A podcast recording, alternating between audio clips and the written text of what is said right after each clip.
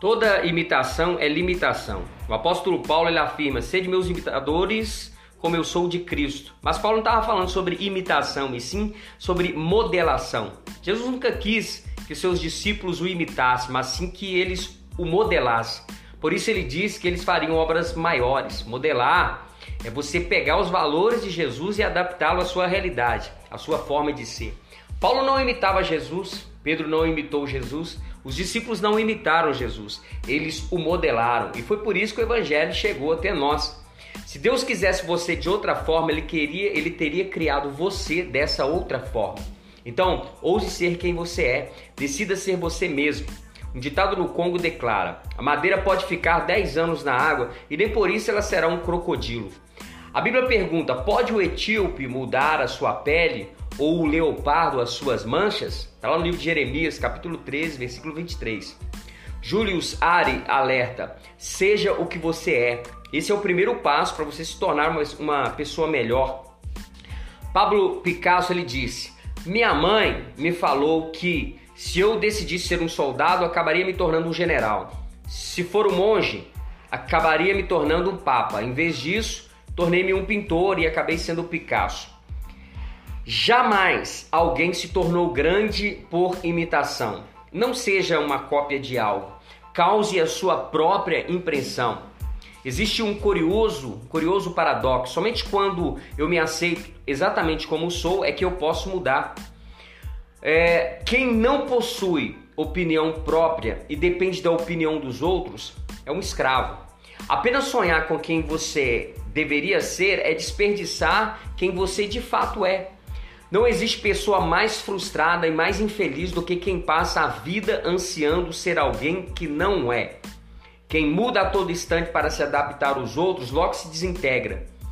Todas as pessoas são criadas iguais e dotadas por seu Criador com o poderoso anseio de se tornarem diferentes.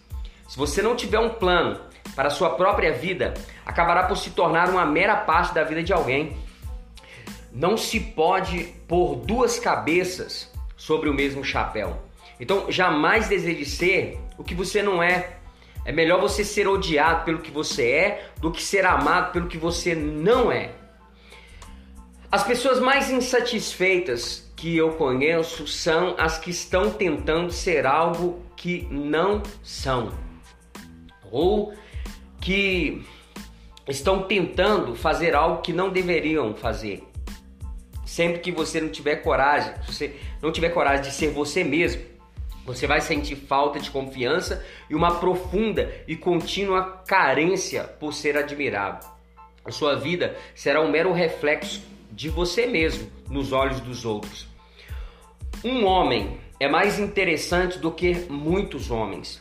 Deus criou o homem e não os homens à sua imagem e semelhança. Cada um é mais precioso do que todos. Todas as coisas boas que existem são fruto da originalidade. Você tem apenas uma vida, a sua própria.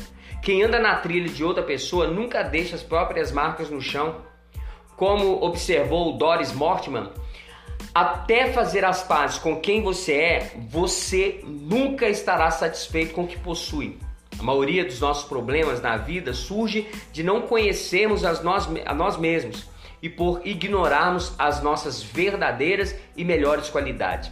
A maior parte da, das pessoas passa toda a vida tendo a si mesmo como um completo estranho.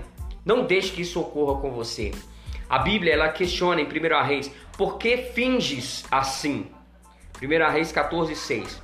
A coisa mais fácil do mundo é ser você. O mais difícil é ser o que os outros querem que você seja. Não deixe que as pessoas o ponham nessa, nessa posição.